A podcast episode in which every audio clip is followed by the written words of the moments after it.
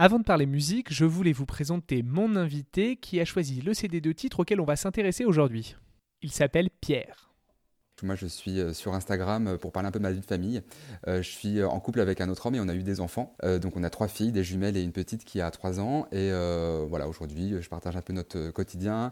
J'explique un petit peu que, enfin, je montre finalement qu'on est une famille comme les autres.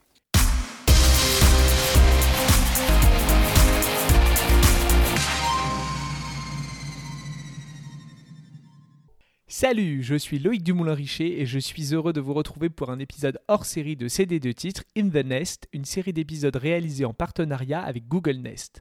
Comme d'habitude, je vous y dévoile l'histoire et les secrets d'une chanson de la période 1996 à 2003, son impact et les dessous de l'industrie du disque.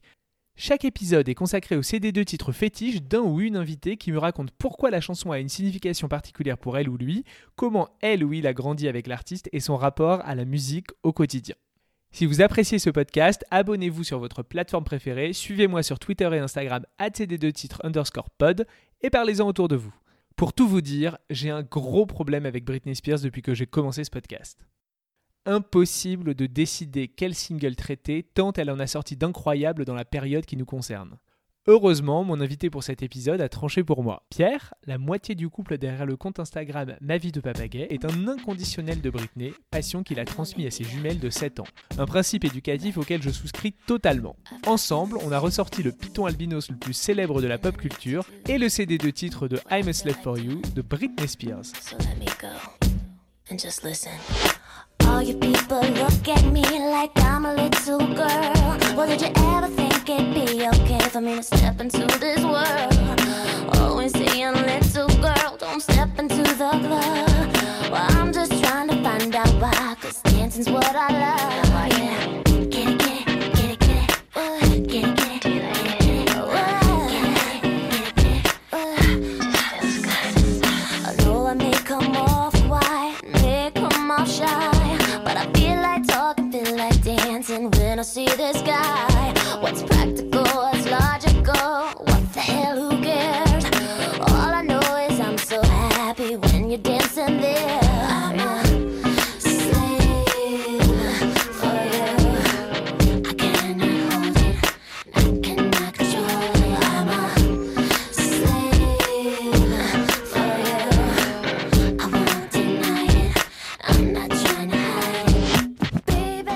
La sortie d'I'm Slave for You le 24 septembre 2001 est tout à la fois une petite révolution et un cliché pop des plus prévisibles. Révolution dans le petit monde des fans de la chanteuse car elle revient après deux albums de pop ado plutôt sages et produites par les mains expertes du suédois Max Martin avec un titre moite et extrêmement sexy qui signe sa révolution sexuelle. Cliché car il est évident que la princesse de la pop dont les deux premiers disques s'étaient écoulés à 45 millions d'exemplaires dans le monde n'allait pas rester virginale indéfiniment. I'm a Slave for You est donc un moment pivot dans la jeune carrière de Britney alors âgée de 19 ans. Pierre avait 13 ans à l'époque et il s'en rappelle avec émotion. Alors moi je suis fan de Britney Spears depuis le début, depuis euh, Baby One Mountain. Pour moi c'est euh, Britney. J'ai des grandes sœurs de, 50 plus que moi, donc c'est vraiment la cible. Donc j'ai toujours euh, vu Britney. Et après j'ai vu Britney en 2001 sortir ce titre et là elle casse la baraque. Pour moi c'est tellement un tournant, c'est ce qui m'a rendu fan de Britney de me dire mais en fait cette nana là elle peut tout faire parce qu'elle a réussi à faire changer un regard quasiment du monde sur elle avec juste une chanson. Contrairement à beaucoup d'artistes que l'on abandonne quand on grandit, Pierre a gardé un vrai lien avec Britney. Alors non, moi j'écoute Britney encore euh, au jour, alors pas forcément tous les jours, mais euh, je l'écoute régulièrement dans l'année parce que déjà j'ai envie de le transmettre à mes filles, parce que bon après avec les réseaux sociaux aussi, euh, je suis souvent sur des groupes fans de Britney, donc je l'écoute pas forcément au quotidien et pas forcément celle-ci, mais en tout cas comme j'écoute tous les albums, en plus là avec la ressortie des vinyles là depuis quelques années, bah, forcément je l'ai acheté et, donc il tourne de temps en temps à la maison quoi peut-être vu mon âge, je ne dis plus oh je suis fan de tel ou tel artiste, mais euh, c'est vrai que Britney est quand même malgré tout encore importante parce qu'elle m'a accompagné euh, de mon enfance jusqu'à mon âge adulte. Donc je ne collectionne plus euh, des posters, des choses comme ça, mais j'ai quand même toujours voilà, ces CD. Je vais acheter ces vinyles-là, elle. J'ai été à son concert en 2018 et j'en parle avec mes filles parce que souvent elles me disent ah, on peut écouter Britney Spears dans la voiture, donc je le mets. Voilà, elle, est quand même toujours présente. Hein. Elle n'est pas dans mon quotidien comme, euh, comme avant quoi, mais en tout cas voilà, Britney Spears c'est quelqu'un qui est encore actuel dans ma vie et c'est pas quelqu'un qui appartient au passé. I'm a Slave for You annonce le troisième album de l'artiste, efficacement nommé Britney, qui paraît début novembre 2001. Si Max Martin n'est pas complètement évincé de la liste des artisans du disque, de nouveaux venus font leur entrée dans la galaxie Spears. Des noms plus jeunes, branchés et très compétents en matière de RB moite.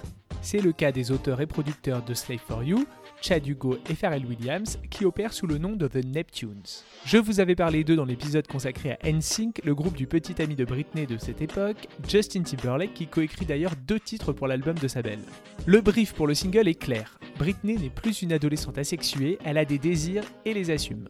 Même si officiellement elle est toujours vierge, c'est elle qui continue à l'affirmer comme pour prouver qu'elle n'est pas une bad girl, Disons qu'il apparaît évident que la pieuse expansionnaire du Mickey Mouse Club a appris quelques trucs sur son corps et sur celui des autres. The Neptunes sortent donc de leur tiroir un titre qu'ils ont à l'origine écrit pour l'album All For You de Janet Jackson. Une démo est enregistrée par Janet, mais finalement la chanson est écartée du projet et offerte à Britney, trop heureuse de récupérer un titre prévu pour son idole. On sent aussi la forte influence de Prince, notamment sur le beat qui ressemble beaucoup à celui de Nasty Girl que le kid de Minneapolis a écrit pour le girl band Vanity Six en 1982. I'm a Slave for You le sexe comme un ado sans le déoax. C'est peu subtil mais terriblement efficace. L'instru minimaliste, le beat saccadé, les gémissements, soupirs et autres râles de plaisir et bien sûr les paroles, tout concourt à nous expliquer en 3 minutes et 24 secondes que Britney a grandi. Elle nous explique sans détour qu'elle perd le contrôle tant elle est sous l'emprise de son amant et du désir qu'il provoque chez elle. I can't control it. Le premier couplet file une métaphore à peine voilée entre la découverte de la sexualité et celle des boîtes de nuit et du plaisir de danser. Remplacer dancing par fuck et vous aurez une idée plus précise de ce qui anime Britney à l'aube de ses 20 ans.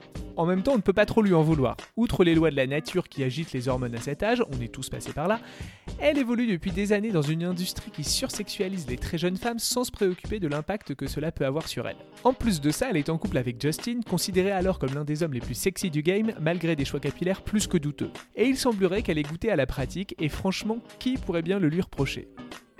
Les associations conservatrices américaines, bien entendu.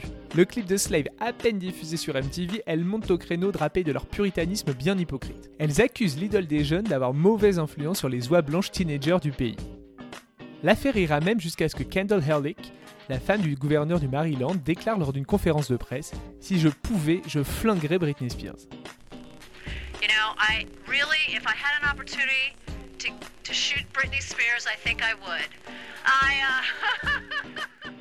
De notre côté de l'Atlantique, le scandale fait également rage, mais ça n'ira pas plus loin que les cours de récré.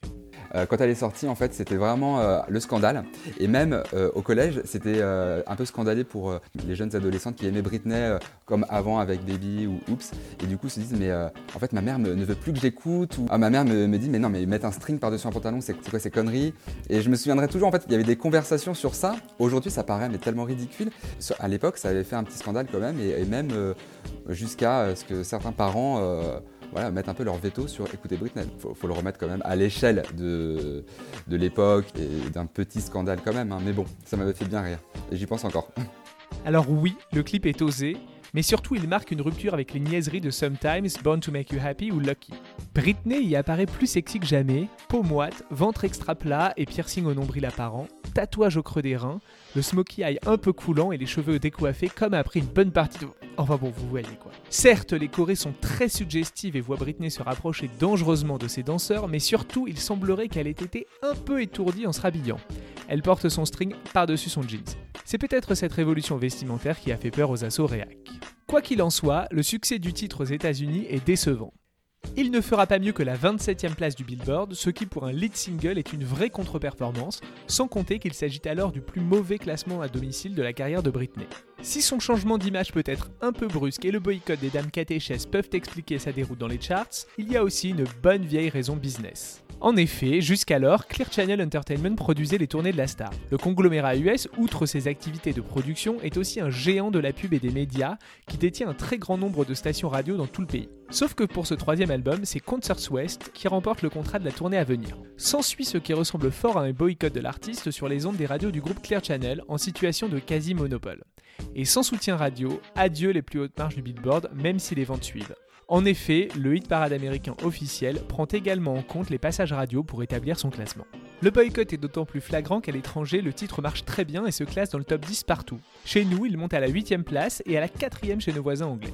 L'album est loin d'être un flop puisqu'il se vend à 10 millions d'exemplaires dans le monde. En B-side du CD de titre, on trouve un titre inédit, Intimidated. Un morceau dans la même veine que Slave for You, écrit par entre autres Rodney Jenkins, plus connu sous le nom de Dark Child, qui produit par ailleurs plusieurs titres sur l'album. Ooh. I see you over there. Don't be shy. Come here. Mm. You got that thing.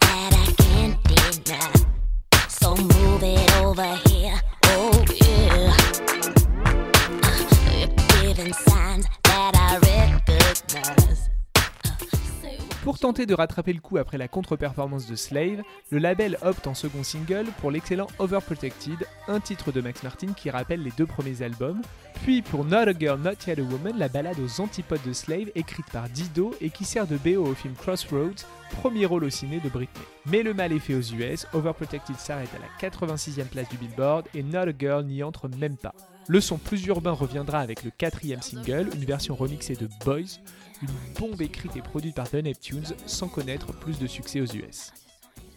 I'm a Slave for You aura donc marqué les esprits comme le single de la métamorphose de Britney, pour l'évolution de son style musical vers un style plus urbain, pour son clip très suggestif, mais aussi pour ses prestations télé la plus iconique étant la toute première, donnée le 6 septembre 2001 lors des MTV Video Music Awards. On y voit Britney arriver sur scène dans une cage avec un tigre, puis évoluer dans un décor de forêt exotique, un python albinos autour du cou. Une image qui a marqué la pop culture et qui reste une référence encore aujourd'hui.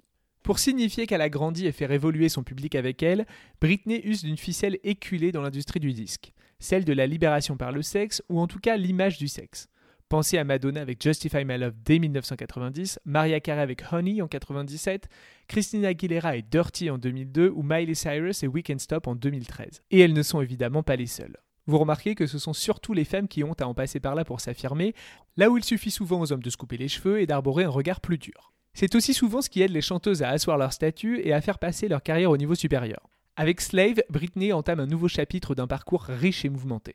Elle aura dès lors accès à d'autres collaborateurs et styles musicaux et acquérera un nouveau public plus adulte. Et elle aura eu le mérite d'avoir ouvert la voie à de nombreux artistes un peu trop à l'étroit dans leur image de petite fille. Je vous laisse avec la version de Slave for You, issue de la tournée Circus Tour en 2009, un excellent remix qui réussit presque à être plus sexy que l'original. On se retrouve juste après pour un petit bonus.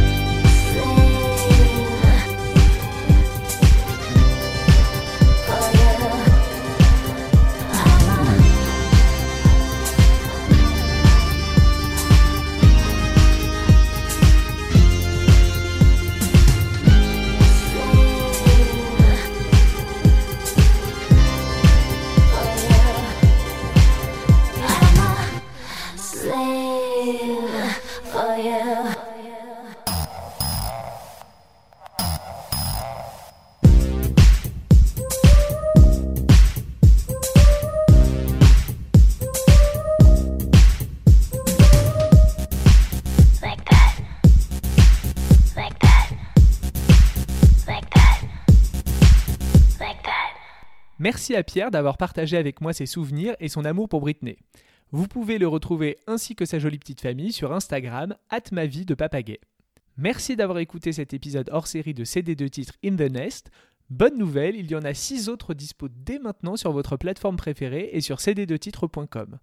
On y parle de Shakira, de Ricky Martin, de Mano, Nelly et Kelly Roland, Jennifer et Pink. Je suis Loïc Dumoulin-Richer et je vous dis à très vite.